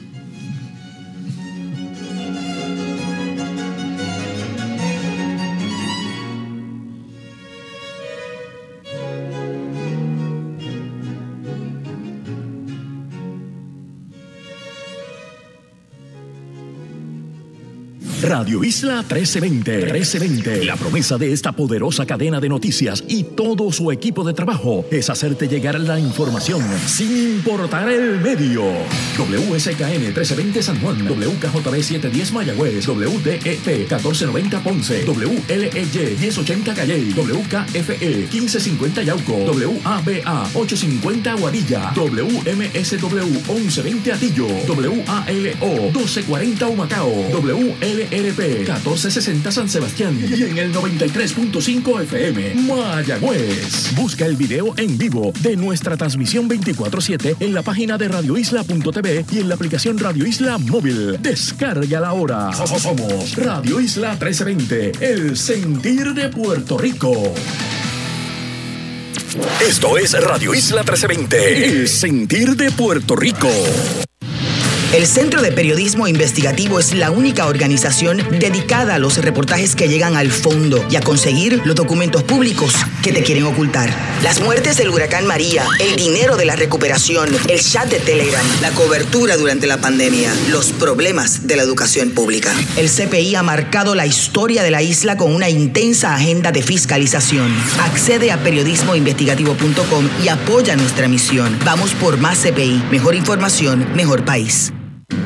Comienza tus domingos con el pie derecho, escuchando Camino al Altar, el programa oficial de la Iglesia Discípulos de Cristo en el Señorial. Todos los domingos a las 8 de la mañana, solo en Radio Isla 1320. Ve tu programa favorito en directo a través de radioisla.tv. Conecta con la noticia como nunca antes. Radioisla.tv, la plataforma de noticias más completa de Puerto Rico. Conéctate ya. Síguenos en Facebook. Facebook Radio Isla TV.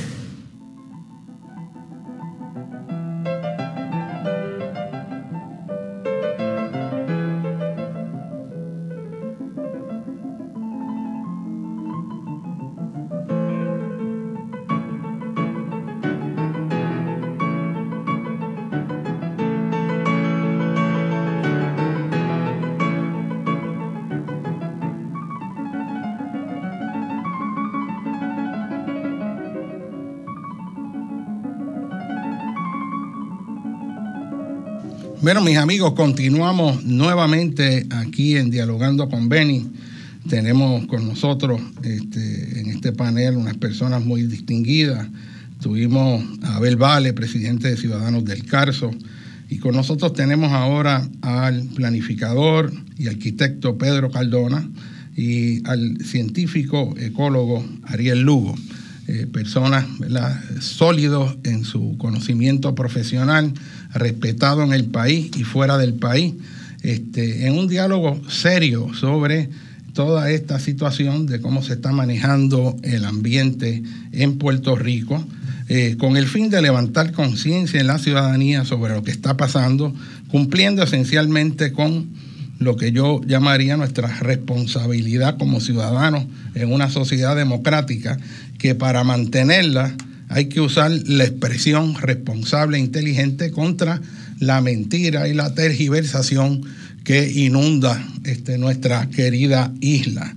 Y ahí me gustaría, ¿verdad?, este, entrar a hablar eh, más específico sobre las condiciones que hay en esta área en Salinas, en la Bahía de Jobos, este proyecto que queda aledaño a la comunidad Las Mareas, eh, a través de un camino que se llama el Camino del Indio y ahí ha habido un proceso de construcción totalmente ilegal de propiedades dentro de una reserva natural este, de Bahía de Jobos, que son terrenos protegidos.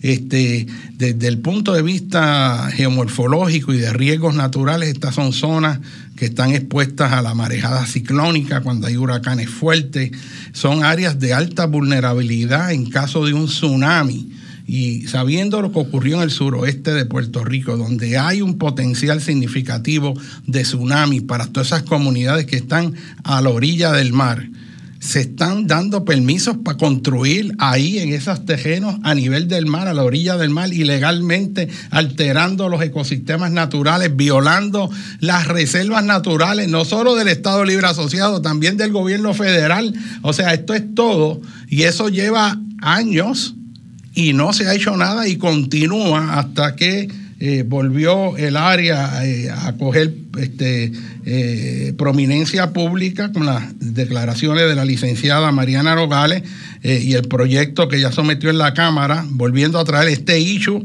donde lo han traído comunidades y no los han oído, donde lo han traído diversos grupos este, y la prensa no lo ha cubierto adecuadamente. Este, y este es el tema que ahora está saliendo y vamos a tener más tarde a la licenciada Nogales aquí este, para que nos explique qué es lo que está haciendo con eso, pero este, antes de ella a mí me gustaría pues tener este, pues, la, opinión pues, de los peritos que tenemos aquí con respecto a, esta violación de las leyes, el, significado ambiental de la bahía de Jobo, ¿por qué hay que proteger eso? Sí, fíjate, yo, yo te digo, eh, eh, la situación es tan increíble por el historial que tiene esa región científicamente porque no sé si la gente se acuerda, pero allí se iba a ubicar un, reactor nuclear por la Autoridad de Energía Eléctrica. En Aguija. En, Aguija, en los años 60, esa es parte de, de Jobo. Y eh, típicamente el gobierno compró el, reactor y lo almacenó allá en Europa y no se habían dado cuenta que hay una falla eh, La, falla de Salinas. Y eso pues ¿Eh? paró, paró ese, ese proyecto y entonces el gobierno de Puerto Rico pagó renta por décadas allá en Europa por el, por el reactor que compró. Pero desde entonces esa región ha sido foco de estudios científicos y los manglares de esa región se han estudiado y con la designación de, Jovaner, que es una reserva de estuarina de investigación de la NOAA, la NOAA ha invertido no solamente en estudios científicos que son de excelencia en esa región, pero también ha invertido en la compra de terrenos, incluyendo los terrenos donde está la controversia hoy en día. O sea que estas personas, que, que, obviamente no, no, tienen temor a nada, ellos invadieron un terreno que los federales habían pagado por ellos. Para la gente que no sabe, la NOAA es la... El National... Eh, Oceanic and Atmospheric Administration, o sea, una agencia del gobierno federal que produjo el dinero para adquirir esos terrenos por el alto valor ecológico y para investigación científica. O sea, ellos han sacado el dinero allá para adquirir esos terrenos, sabiendo el valor extraordinario para la investigación científica, para protegerlo. Exactamente. Y no solamente eso, que eh, Jovanes, eh, nosotros tenemos dos estuarios en Puerto Rico que, que, son pagados por el gobierno federal, el de San Juan y el de Jobo, pero que al, nivel nacional son competitivos, o sea que no todos los estados costeros tienen eh, eh, reservas como estuarinas de investigación. Y llevan más de 10 años invirtiendo dinero allí en, en, la infraestructura, en los programas científicos, y hay un grupo de puertorriqueños que son excelentes que, manejan esas reservas, que tienen programas educativos, que tienen programas investigativos y atraen científicos de todas partes del mundo para hacer investigación allí. Es otro pequeño yunque que tenemos. Tenemos a Guanica, Obo, el, el estuario, el yunque. Son joyas ambientales, pero también científicas para este país. Y en el medio de todo, del éxito que han tenido todos estos programas, viene un grupo de personas y empiezan a aplanar los manglares en, en, terrenos adquiridos por el gobierno federal y por supuesto el gobierno federal no se queda callado cuando eso ocurre. Hace tres secretarios de recursos naturales que esto se está bregando. Esto no empezó ayer, esto simplemente reventó recientemente.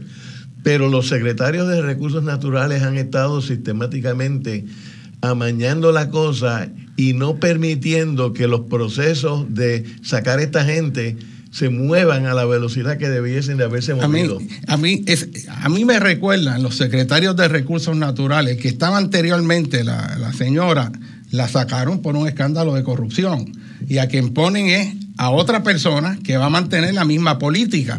O sea que, que aquí hay una cosa importante. Pregúntense ustedes por qué no hay un Ariel Lugo a cargo de los recursos naturales de Puerto Rico? ¿O por qué no hay tantos científicos capaces, gente profesional de verdad?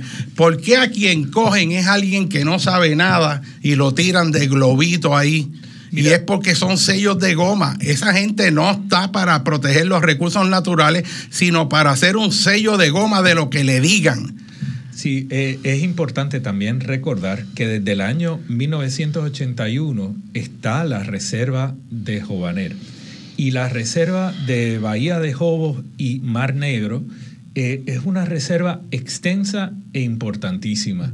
Hay terrenos que son privados en reservas en Puerto Rico y le aplican exactamente las mismas restricciones y criterios que le aplican a los terrenos que son públicos. Y eso muchas personas lo han pasado por alto. En una propiedad privada no se tiene un derecho absoluto a hacer lo que a ti te venga en gana y lo que tú quieras. Máxime cuando está dentro de un sistema natural y es un sistema natural reconocido y frágil. Pero aquí hay un problema y es que igual que como hablábamos en el caso de la PR22, la Junta de Planificación no tiene en las bases de datos claramente ilustrados los límites y las condiciones de la Reserva Natural de Jovaner. Y eso hace que cuando se están gestionando unos permisos, bien sea en el consorcio de Calle, Coamo, Villalba y Salinas, o a través de la OCPE o la Junta de Planificación, que los técnicos que están viendo los datos digan, bueno, ahí no dice nada y por lo tanto yo no tengo que cumplir. Eso no exime de la responsabilidad, pero da una buena excusa para que alguien diga, bueno, es que ahí no dice nada, ¿no? Y, hemos visto que eso se utiliza como subterfugio para lograr que estas cosas sucedan. Sin embargo. Pero, pero están los lindes de la reserva demarcados. Súper eh, eh, claro. Están, están, demarcados. Están demarcados, pero no están en las bases de datos. Sí, pero si existe algo y ellos dicen que no la tenemos, pues consíguela. Lo que pasa es que quizás no quieren saber. Es la excusa burocrática. O, porque hay un esquema de corrupción de no me digas que no quiero saber. Claro. Y eso, y eso ayuda a que estas cosas se vienen a conocer después que suceden. En el año 2015, la secretaria del Departamento de Recursos Naturales, Carmen Guerrero Pérez, hace un señalamiento, emite una orden de cese, desista y restituya eh, para el sector, multa a las personas que habían incumplido y sin embargo cuando llega la señora Tania Vázquez a dirigir el Departamento de Recursos Naturales, tomó aquellas multas y las convirtió en unas cifras irrisorias. Eh, la multa la convirtió en cifras de 3 mil dólares, cosas así. Las aguó totalmente para que no fuera. Y entonces, obviamente, no, no, no insistió en el asunto de cese, desiste y restituya. Simplemente dijo, págueme la multa. Y eso fue todo lo que dijo Tania. y, y eso hace que entonces vemos desde el año 2017 al presente cómo explota esto en desarrollo. Cuando yo fui en el año 2015 a este lugar, había un hidrante. Y eso alarmó. De momento dijimos, ¿cómo, cómo que hay un hidrante aquí? Con posterioridad a eso, ahora hay seis, siete hidrantes allí. Y las construcciones simplemente se, se dispararon en este sector porque se promovió. El municipio de Salinas comete un error bajo eh, Rodríguez, no, no, sé si era Rodríguez Mateo, el alcalde de Salinas, el que estuvo antes de la actual alcaldesa, eh, aprueba el plan territorial y ese plan territorial pone unos distritos de área desarrollada en unas parcelas que no tenían ningún tipo de desarrollo, cuando el distrito AD es solamente para reconocer un área que está construida en un sector donde no debía haber estado y para limitar lo que son ampliaciones, segregaciones futuras y que continúe ese desarrollo en ese lugar. El propósito es reducir, limitar y eliminar esas estructuras eventualmente. Sin embargo, lo que pasó aquí, que extendieron ese distrito y lo utilizaron como subterfugio para promover el desarrollo allí. Eh, y, es contrario, o posteriormente, en el año 2017, cuando la Junta de Planificación adopta el plan de uso de terrenos, pone todos estos terrenos como suelo rústico especialmente protegido. De hecho, esa clasificación está allí. Suelo rústico especialmente protegido. O sea, Con valor eso, ecológico. Que eso quiere decir que tú no puedes tocar eso. Tú, tú tienes O sea, que eso, eso, ese eso es. Y, lo Y tienes- es zona marítima y tú vas y buscas la clasificación. O sea, eh, eh, es la cosa más irresponsable vil. Y aquí tenemos a OSPE dando permiso. O sea, dando permiso. ¿Y sabe lo que dice OSPE? Que no, que eso fue eh, la persona que lo certificó. O sea, que ellos delegan, ellos dicen, yo no tengo culpa. Fue, vino un profesional y dijo que eso se podía hacer y nosotros lo aprobamos. Un, profesional que la OCPE acreditó y un profesional al que la OCPE no ha auditado. Es el esquema. ¿Ven el esquema funcionando? Porque transfieren la responsabilidad y no hacen nada. El esquema. Y entonces imagínense que allí hay un, un staff de jóvenes puertorriqueños muy competentes que entran allí todos los días y están viendo esto y lo están delatando. Y están trayendo los vigilantes de recursos naturales y están haciendo confrontaciones diarias, tratando de, de, tener esto mientras el esquema funciona avasalladoramente en contra de ellos. Y por eso yo digo que aquí hay que diferenciar entre el, staff de las agencias que está en el en algunos de ellos que son los buenos. Punto es bien importante. Que son buenos y que están tratando de proteger a Puerto Rico y sus supervisores en esferas más altas que están trabajando el esquema, el esquema que a la larga va a entregar a Eso es así. yo veo la frustración en los empleados de recursos naturales, este, técnicos excelentes que dan las recomendaciones que son, pero cuando va a los niveles más altos, todo eso se neutraliza, no hacen caso. Así que yo les ruego a las personas que si ven a alguien de recursos naturales, un técnico allí, que no le digan que ha incumplido con su responsabilidad, que no la acusen, porque quien es responsable de eso a nivel de machalgo y la gente que está detrás de él a alto nivel, porque ellos están totalmente paralizados, porque en la jerarquía, ellos pueden dar la querella, decir está pasando esto, pero el de arriba viene y le dice, no, no, tú no puedes hacer nada porque eso está en la división legal, estamos tienes que, estamos bregando con eso. y entonces tú los ves frustrados y ellos son los que reciben el empuje de eh, la, la, la, eh, la, ira que la gente está teniendo ante esta situación. Y hay que tener claro que ellos están ahí también cumpliendo con su deber, que el problema es arriba, porque trabajan en una agencia y entonces ellos no pueden tomar acción si el jefe no la autoriza y en esa cadena desde arriba es que viene ese esquema de irresponsabilidad con Puerto Rico. Recordemos que Rafael Machargo ha sido respaldado reiteradamente por el gobernador.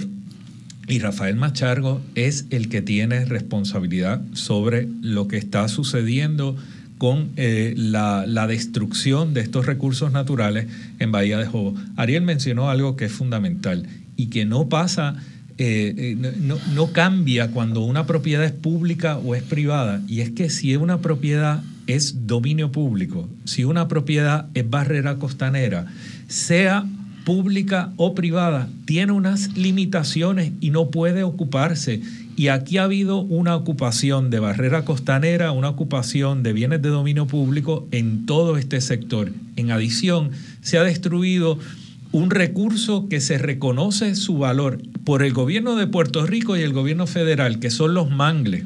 Y la barrera costanera también, no se puede olvidar. El comprometer la barrera costanera es algo que se penaliza por la ley local y la ley federal, pero las agencias no han actuado. Y en última instancia, todas estas acciones lo que hacen es comprometer a toda la población de la playa de Salina, todas las que quedan en ese valle, que cuando no tienen la barrera costanera el nivel de inundación y riesgo al que se enfrentan esas poblaciones se agrava. Y yo no debo hablar de eso. Ya aprendí alguna palabra nueva aquí con eh, psicofante. Los eh, psicofantes. los psicofantes. Uno siempre aprende con el doctor Molinelli eh, y hoy aprendí una palabra nueva. No tengo que explicar. Mira, con lo, con lo, de, con lo de las barreras costeras, este, es importante que sepan ustedes que son una designación del gobierno federal para evitar que se siga construyendo en estas zonas, porque son zonas cambiantes, son zonas de un valor ecológico extraordinario y que el gobierno federal no quiere que se siga construyendo ni aquí en Puerto Rico ni en Estados Unidos, donde esa ley aplica para toda la parte este de los Estados Unidos, el Coastal Barrier Resource System Act. Y la idea es desalentar la construcción en esas áreas, de forma tal que si usted quiere comprar seguro de inundación porque se puso ahí, no se le vende.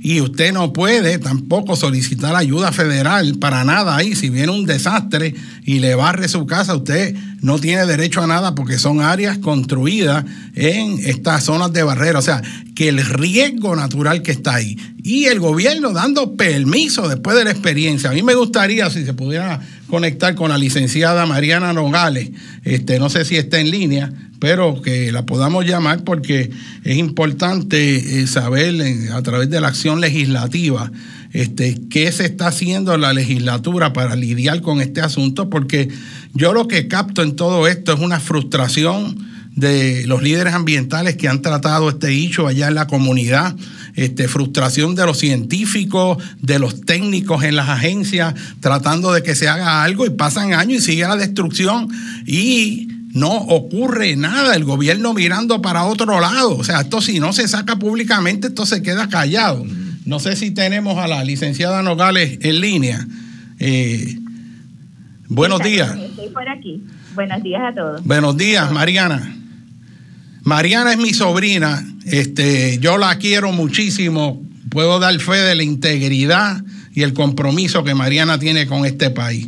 Y, me alegro que esté en la legislatura dando las batallas que hay que dar, este, con valentía este, dando cara por el país a pesar de, todas las, las fuerzas oscuras que quieren apoderarse de este país, nosotros no lo vamos a permitir. Este, y nos gustaría que nos hablara de eh, qué está haciendo la legislatura en específico con esta situación de Jobo.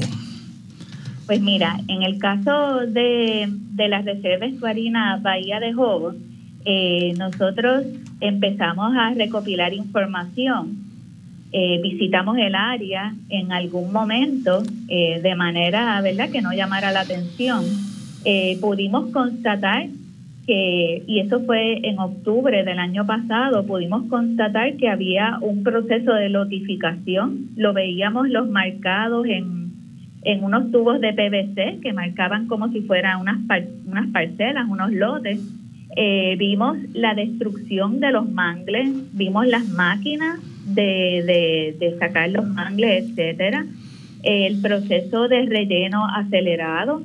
Y luego de continuar haciendo una investigación que, que desde mi oficina pues hay un equipo que ya yo diría que se han hecho expertos de todo lo que es el sistema único de permisos este, y otras bases de datos gubernamentales, fuimos recopilando información eh, de permisos, solicitudes que se habían hecho para instalaciones de servicios eléctricos y servicios de acueductos.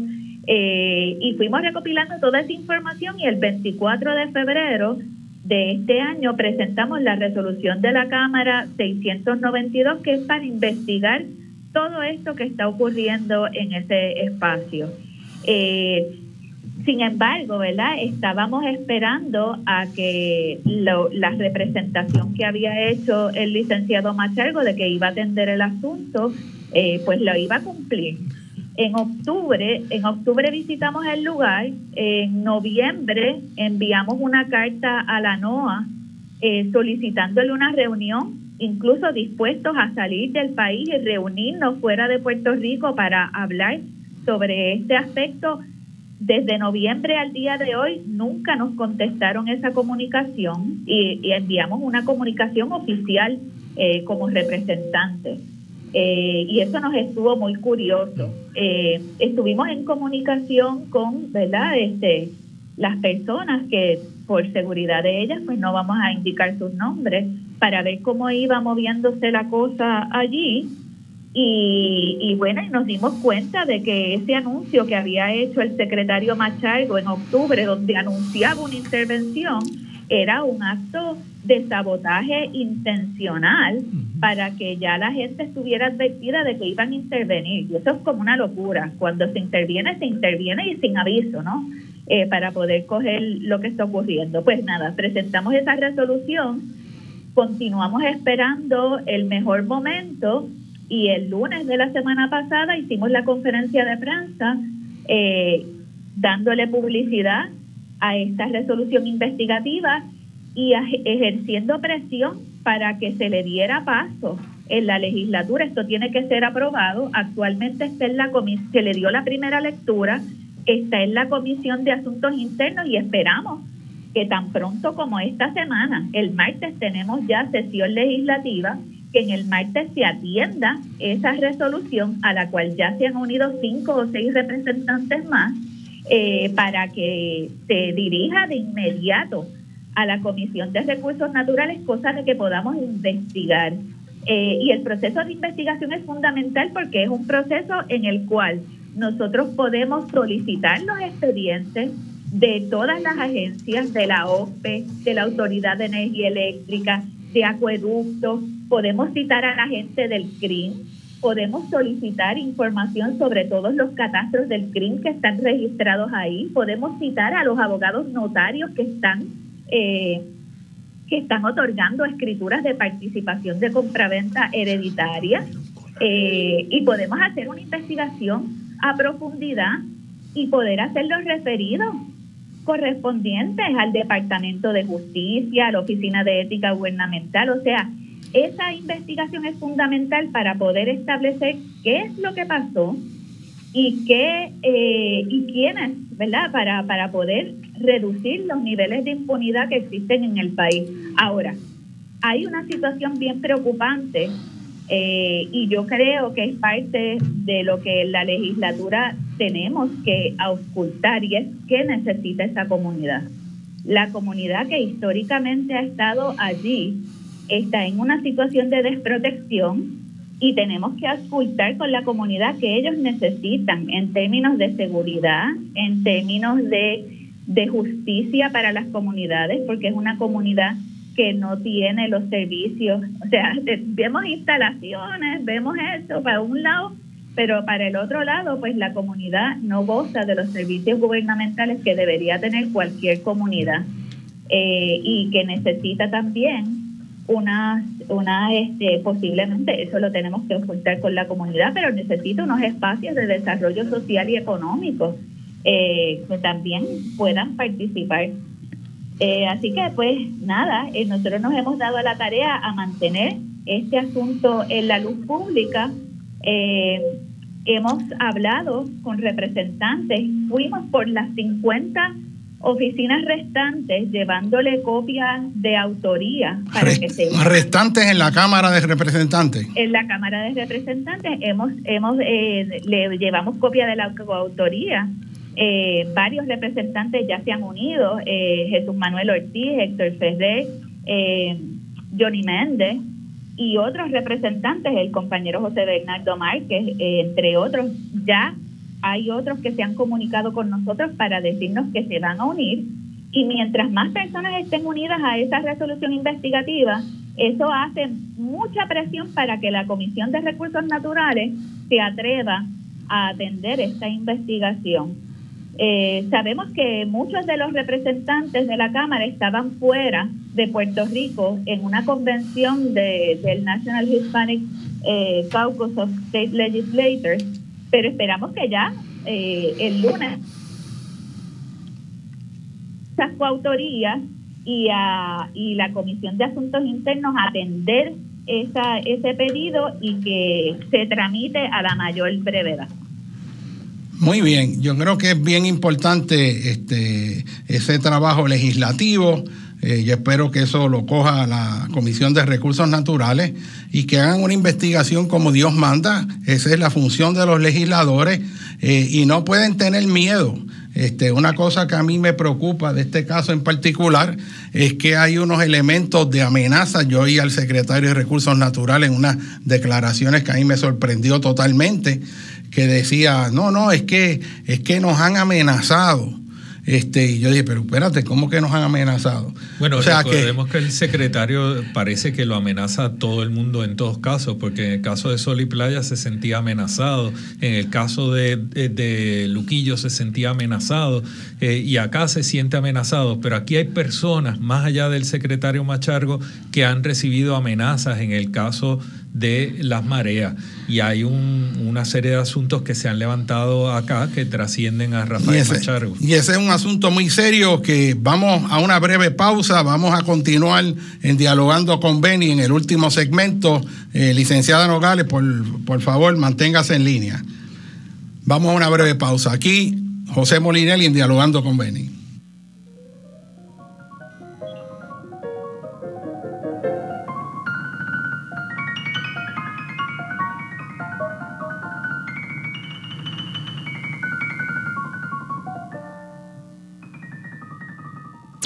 Esto es Radio Isla 1320, el sentir de Puerto Rico.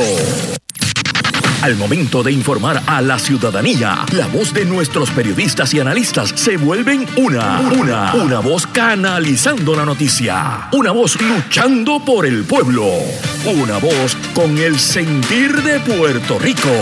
Somos Radio Isla 1320. Mantente conectado.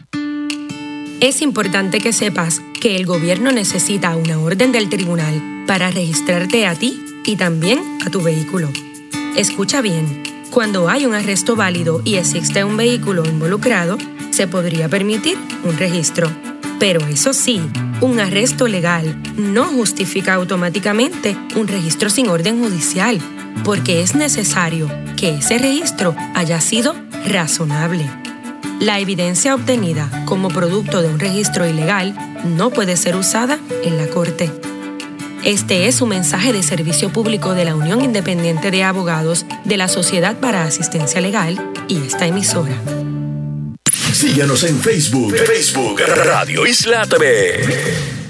Sin miedo sientes que la suerte está contigo, jugando con los duendes, abrigándote el camino, haciendo a cada paso lo mejor de lo vivido, mejor vivir sin miedo. Sin miedo, lo malo se nos va volviendo bueno. Las calles se confunden con el cielo y nos hacemos aves sobrevolando el suelo así sin miedo. Quieres las estrellas, vuelco el cielo. No hay sueños imposibles ni tan lejos. Si somos como niños, sin miedo a la locura, sin miedo a sonreír, sin miedo sientes que las Bueno, mis amigos, continuamos aquí en Dialogando con Benny sin miedo, este, como dice la canción de Rosana, este, tratando temas que hay que discutir y que son fundamentales. Este, para aquellos que no se han sintonizado tarde, estamos discutiendo este, toda la problemática asociada a la destrucción ambiental irresponsable de los manglares en una reserva natural en la bahía de Jobo este, ante eh, la cara de funcionarios públicos que por años no han tomado las acciones efectivas que se requieren y que eh, se ve toda una inercia eh, para no hacer algo y que ahora pues eh, se va, está tratando de levantar una investigación en la Cámara por la representante Mariana Nogales para investigar eso. La tenemos aquí con nosotros junto al doctor Ariel Lugo y al arquitecto y planificador Pedro Cardona. Y esta situación de las amenazas que han habido, a mí me recuerda que al oír este secretario de Recursos Naturales diciendo que le han amenazado a los vigilantes, que es una situación que, que, hay amenazas y que, pero básicamente dejando saber que no se atreve, que tiene miedo. Entonces yo hago un poquito de memoria y recuerdo las más de 100 o 200 policías, que fue una cosa que rompió récord en la playa de Rincón este, contra los ciudadanos que reclamaban justamente la protección de las playas, pero ahí había que meter la fuerza de choque. Este, y una cosa totalmente desproporcionada. ¿Dónde está la fuerza de choque aquí para lidiar con, con esa escala de, de, corrupción? Y no es que esté postulando que la lleven, pero me parece una manipulación y una exageración. Y además, si un secretario tiene miedo, pues que tome acción. Para eso está el gobierno. ¿Cómo, ¿Cómo, que el gobierno no va a tomar acción porque lo han amenazado y tiene miedo? O bueno, sea, eh, eh, ese es el nivel de liderato. La semana tiene. pasada el secretario estaba haciendo un recorrido con gente de la Surfrider Foundation y Foundation for Puerto Rico en una van, pero estaban escoltados con policías. ¿Cómo puede tener miedo si iba escoltado con, por policías? Eh, y estaba en una van llena de gente. Eh, entonces, la verdad que eso yo, yo creo que hay que superar ese asunto y poner a Machargo como en una categoría de un ser especial eh, y empezar a discutir más ampliamente qué es lo que debiera estar sucediendo. Y aquí estamos buscando acción. En octubre la representante hizo un señalamiento, pero también en octubre yo recuerdo que fue la primera vez que, que yo a través de mi programa de La Hora del Territorio y el Urbanista hicimos unas declaraciones sobre este asunto, presentamos una cronología de fotografía de ese sector Pienso, el león fiscalizador, también levantó bandera y toda una serie de otras personas levantaron bandera. Ahora, yo creo que la acción de la representante ha sido tan contundente que ha provocado que todo el mundo ponga la atención en este lugar, como debió haber sucedido antes, pero gracias a Dios sucedió ahora y gracias a Dios sucede con una investigación de la Cámara de Representantes que tiene la posibilidad de convertirse en algo real. El secretario Machargo en octubre dijo que estaba contratando a un bufete externo para lidiar con esto y en noviembre lo contrata, pero es que estamos en marzo y no ha sucedido nada. Y entonces yo pregunto, licenciada Nogales, no sé si usted conoce ese procedimiento, pero a mí me sorprende cómo el gobierno, teniendo un departamento de justicia, teniendo sus abogados recursos naturales, van a contratar un bufete privado. Me imagino que será de esos de Atorrey que cobran a 500 y 600 pesos la hora para hacer algo que debe ser un trabajo normal de la, de la Agencia de Recursos Naturales. O sea, ¿cómo que va a contratar? O sea, esto va a la línea misma de el gobierno delegar la responsabilidad este, de su trabajo. No sé qué, qué usted opina sobre esto. Pues claro, eso es parte de lo que ellos le llaman la externalización. Y ellos siguen externalizando por todos lados. Entre ellos, pues el asunto de estar contratando bufetes externos, pero son dos cosas distintas que el secretario podría estar haciendo. Vimos que en el 2015 la, la anterior secretaria Carmen Guerrero presentó un recurso de injunction, pero este bufete de abogados está contratado para revisar la, la realidad registral y eh, todo el asunto de las compraventas, la titularidad, eh, qué sé yo, hacer expedientes de dominio si hiciera falta, reivindicación de los terrenos del Departamento de Recursos Naturales y por consiguiente del pueblo de Puerto Rico. Es para hacer otro proceso completamente distinto. El secretario, o sea, sabe los nombres, está el listado del CRIM. Si no lo tiene, yo se lo mando, no hay problema, yo lo ayudo, pero tiene los nombres de las personas, tiene las direcciones de las personas y tiene la evidencia suficiente para presentar un recurso de injunction y, que solicite unas órdenes de cese y desista inmediato. Eso es un recurso extraordinario. Se presenta y se supone que lo atiendan enseguida y se, y se determina enseguida. O sea, tiene, aparte de, de la contratación con el bufete, que yo entiendo que lo tiene que ir haciendo y ese bufete que se ponga las pilas, este, pero tiene que tiene a su haber el presentar un recurso de interdicto ahora. Eso no lo detiene nada. ¿Y cómo uno hace valer la orden de cita? Con todos los recursos policíacos que, que acabamos de decir. O sea, el secretario tiene la manera de, de, de hacer valer lo que es la, la, su deber de proteger los recursos naturales. Además, recordemos que el secretario de Recursos Naturales es de tienen escolta y yo vi la querer una, una escolta porque alguien llamó por teléfono y habló con la secretaria de Recursos Naturales y dijo que iban a poner una bomba en el edificio. Así que el secretario yo no sé si es que no, no se siente seguro con la escolta que ella tiene y quiere más escoltas, pero esa la tiene desde hace tiempo. Sin embargo, me llamó la atención que no hay ninguna querella del secretario para justificar esas escoltas que tenga que ver con la situación de Salinas. Así que no puede estar diciendo una cosa, eh, ¿verdad? Y diciendo que se siente amenazado cuando tiene escoltas para empezar y que va, la justificación de esas escoltas no es por el caso de Salinas, es por otra cosa.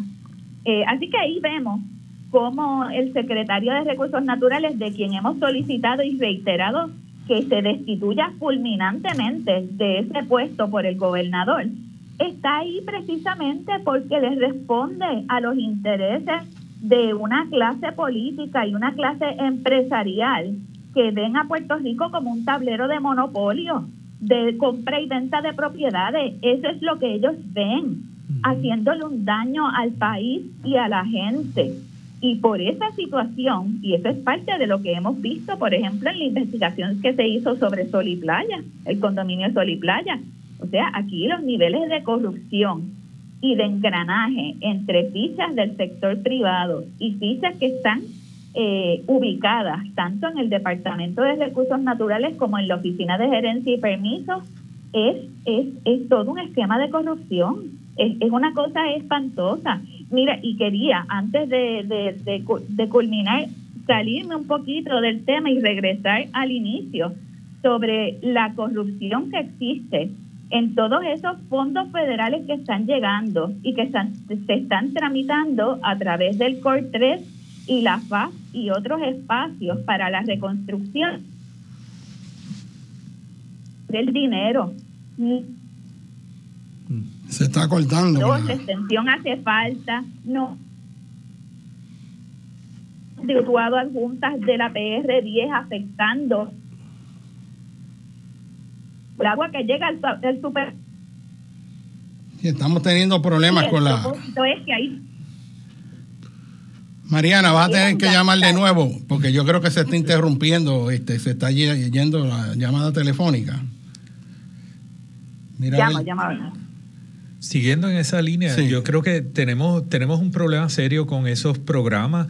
Eh, en los casos donde yo he estado en reuniones eh, con distintos grupos eh, que administran fondos de recuperación, a mí me sorprende que más del 90% de las personas que están presentes en estas reuniones son consultores de extranjeros y de agencias, de empresas privadas fuera de la agencia que tiene a cargo esos fondos de recuperación. Y me preocupa porque, por un lado, está el asunto del conocimiento y la oportunidad de desarrollar saberes y lo que puede ser las soluciones que se implantan que no tienen que ver directamente con el contexto local. Eh, creo que está en línea de... Mariana, Sí, Ajá. estoy por ahí. acaba la idea ahí. Pues mira, que, que también quería traer eh, a la mente de la gente, que lo tengan muy presente, que todo este proceso de reconstrucción no está dirigido por los mejores intereses del país y de la gente, está dirigido por un interés único de hacer dinero, eh, de gastar ese dinero federal, no importa si sea necesario o no extender la PR22 o extender la PR10, para la cual ya hay certificados 278 millones, y que, y que eso va a afectar el recurso agua y el agua que se necesita en San Juan y que llega a San Juan a través del superacueducto, entre otros. Y que Pero- también afecta a la agricultura y afecta otros espacios. El nivel de, o sea, este gobierno, y es lo que traía ahorita, ve a Puerto Rico como un tablero de monopolio. Sí, y, ¿Qué y- y- a vender? Están vendiendo el país canto a canto. Y hay gente que se está haciendo millonaria, como gente muy vinculada al gobernador Pedro Pierluisi, mientras se está desplazando a la gente mediante procesos de gentrificación y de turistificación. Licenciada, le agradecemos su presencia aquí. Este, vamos a mantenernos en contacto, este, viendo a ver cómo progresa esa resolución de la Cámara y esa investigación. Yo creo que el haber solicitado ese que la Cámara investigue esa situación, pues como dijo este el planificador Pedro Cardona, coagula y empodera por primera vez en todos estos años el que empieza una investigación seria con los recursos del gobierno, esta vez trabajando a favor del pueblo de Puerto Rico en vez de en contra de Puerto Rico. Y, y yo pues naturalmente este, me parece que es bien importante la función que estás haciendo en esa investigación y, y- y vamos a ver cómo resulta esto. Muchas gracias. Muchas gracias. Claro que sí. Este, eh, me gustaría pues poner este y ampliar, ¿verdad? Este, varios temas. Pero algo que quiero decir aquí y quiero salir en defensa, este, que no puede quedar afuera, es que yo quiero nuevamente manifestar mi respeto al trabajo que está haciendo Eliezer Moreira. Eliezer se ha metido por todos lados, está dando la lucha fuerte de dar cara, de enfrentarse a las situaciones difíciles. Este, mira que le han tirado los psicofantes eh, eh, del circo, eh, pero se ha mantenido ahí dando la cara por este país con valentía, con principios, con arrojo estuvo allí metido, yo vi el video que él hizo, este, se está metiendo haciendo unas transmisiones en viva de, de todos estos desastres ambientales, este, y eso es un trabajo extraordinario, y eso es lo que debería estar haciendo recursos naturales. Este, o sea, aquí tenemos de nuevo otro ciudadano que está tirándose a la calle en defensa del país. Este, y, y eso yo lo respeto profundamente porque yo he hecho esas cosas también en mi momento, igual que los que estamos aquí en una u otra forma, pero eso es sumamente valioso y yo quiero este, decirle a Eliezer que respetamos su trabajo y lo apoyamos y lo vamos a defender en cualquier plano que sea contra todos estos psicofantes difamadores que hay que quieren pues destruir reputaciones de la gente que está trabajando por este país. Y así, fíjate, como decía Ariel al principio, que cuando se organizaron las agencias ambientales allá a principios del 70, yo me acuerdo que yo estaba acabado de graduar de escuela superior y en ese momento estaban los documentales de Jacques Cousteau. El, el centro de todo era ser ecólogo marino este, en ese momento abre recursos naturales y el sueño de todos los jóvenes era, wow, están haciendo investigación científica, había un barco de recursos naturales, este, estaban este, los científicos puertorriqueños produciendo en recursos naturales y había un ambiente extraordinario de vamos a transformar a Puerto Rico, vamos a protegerlo, vamos a, a aplicar la ciencia al desarrollo de un país mucho mejor. Yo recuerdo esa efervescencia, ese entusiasmo. Ya cuando yo estaba en la universidad, el sueño de los muchachos cuando se graduaban era poder tener la oportunidad de trabajar con recursos naturales e ir a la isla de Mona. Porque había una rotación, me acuerdo, que se hacía de 15 días, que mandaban los vigilantes en, en, una avioneta este, y aterrizaba allí eh, en, en Islemón y tú tenías 15 días en ese paraíso este, estudiando el área, vigilando el área. Y Lemona era como el sueño este, de lo que era ¿verdad? la ecología y el ambiente, porque tú entrabas allí y veías esa isla prístina. Este, con esos paisajes. Y recuerdo que en ese momento también se consideró poner el superpuerto en Islemona y la administración este, de entonces estaba pensando con la crisis petrolera del 72, ¿verdad? El embargo 72-74 de meter unos tanques de petróleo y un puerto de hondo calado eh, en la Mona, para que eh, había que explotar toda la isla para meter estos tanques que iban a ser un reservorio de petróleo contra el embargo de, los países exportadores de petróleo.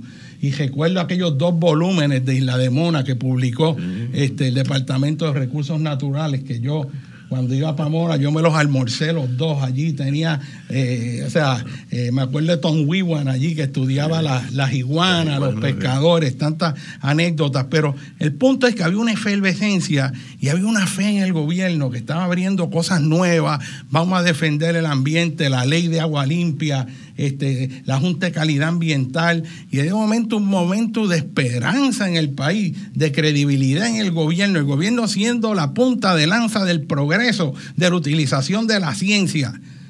Y hoy en día nuestro gobierno se ha convertido literalmente en el enemigo de los recursos naturales, del ambiente, no asigna los recursos, no quiere hacer nada, vaya a poner una querella por ruido en la Junta de Calidad Ambiental. Yo fui cuando, eh, por un escándalo que yo estaba sufriendo, y voy allí, se me echan a reír en la cara y me dicen, mira, aquí hay una persona, y esta es la lista de, casos que hay. Esto se podrá ver en cuatro o cinco años. Este, y me dice, pero usted me dice que, que no pueden hacer nada, en una querella de, de ruido. No, eso... Eh, a menos que no eh, tengan una pala. Este, a menos, obviamente. Este, pero este, nos queda ¿verdad? poco tiempo y a mí me gustaría pues ir cerrando e ir viendo ¿verdad? que no se nos quede nada de un tema tan amplio, ¿verdad? Dinos, Ariel. Sí, hay un punto que, que debemos atender antes que se acabe el programa y es la restauración del lugar. Porque muchas de estas personas que arrasan con el ambiente piensan pues ya arrasé, pues lo, eh, déjame tranquilo ahora, porque ya el daño está hecho.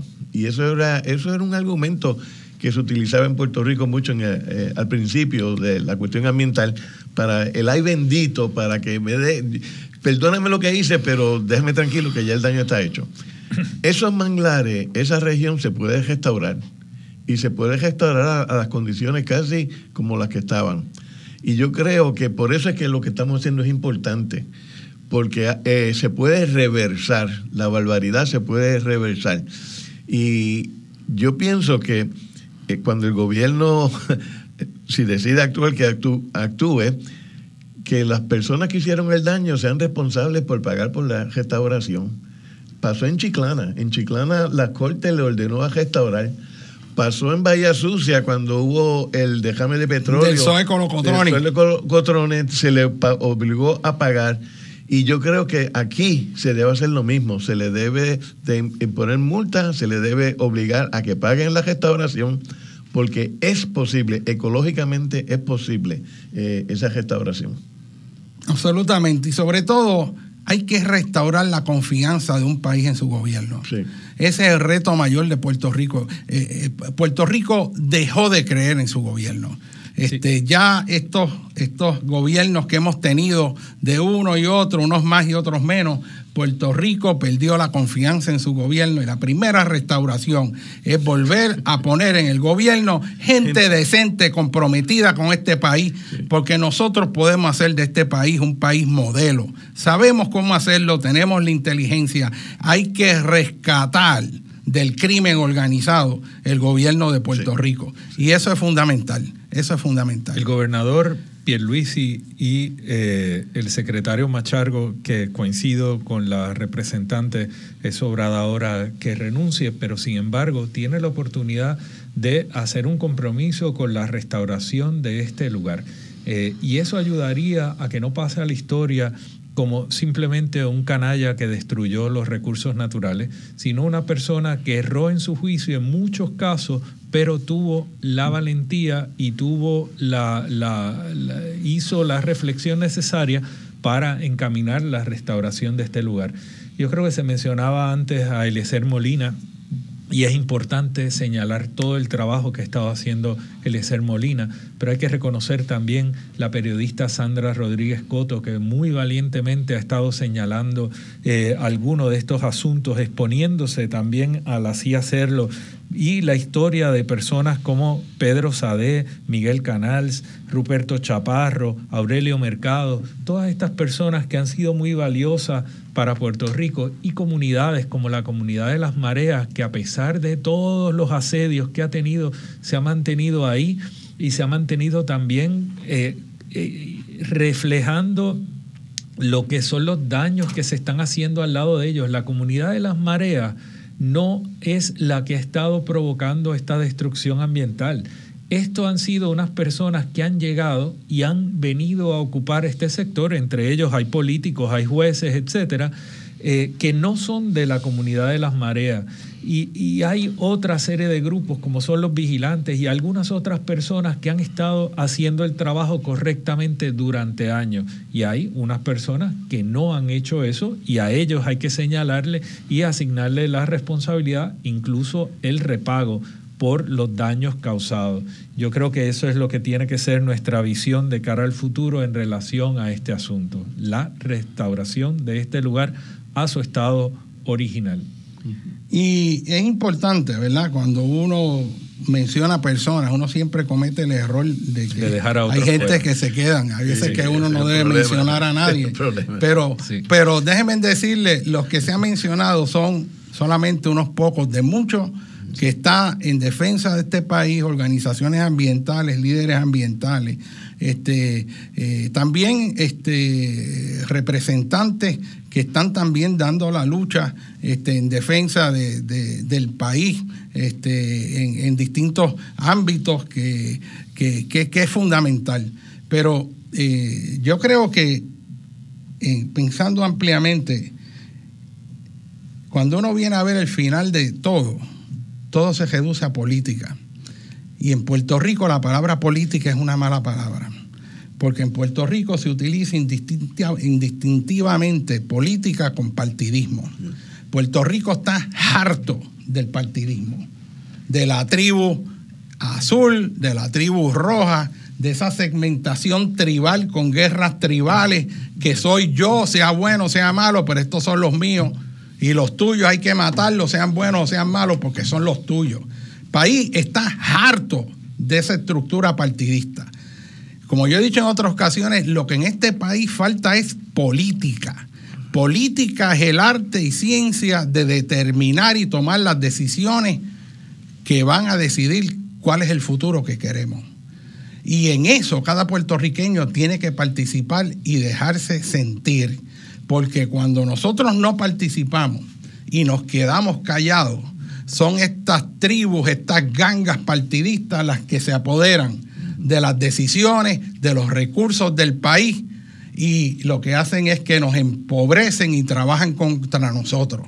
A mí a veces me duele mucho cuando veo gente que dice, no me hablen de política, yo estoy harto de la política. Ah, si eso es política, yo no. Mire, distinga lo que es el partidismo tribal de la política. La política es la discusión inteligente, sana, de cuáles son las mejores acciones que podemos tomar para resolver nuestros problemas. Es la discusión de cómo vamos a bregar con el crimen, cómo vamos a bregar con la sostenibilidad ambiental, cómo vamos a hacer una isla sostenible, cómo vamos a incrementar nuestra soberanía alimentaria, cómo vamos a potenciar y mejorar el sistema educativo esa es la discusión política, son las ideas, qué políticas debemos implantar, cuáles son nuestras guías. Pero ese alejamiento que hay del proceso de participación política es muy peligroso y sobre todo aleja a la mejor gente cuando los psicofantes empiezan a tratar de destruir como tiburones a la gente joven que da un paso adelante para servirle al país.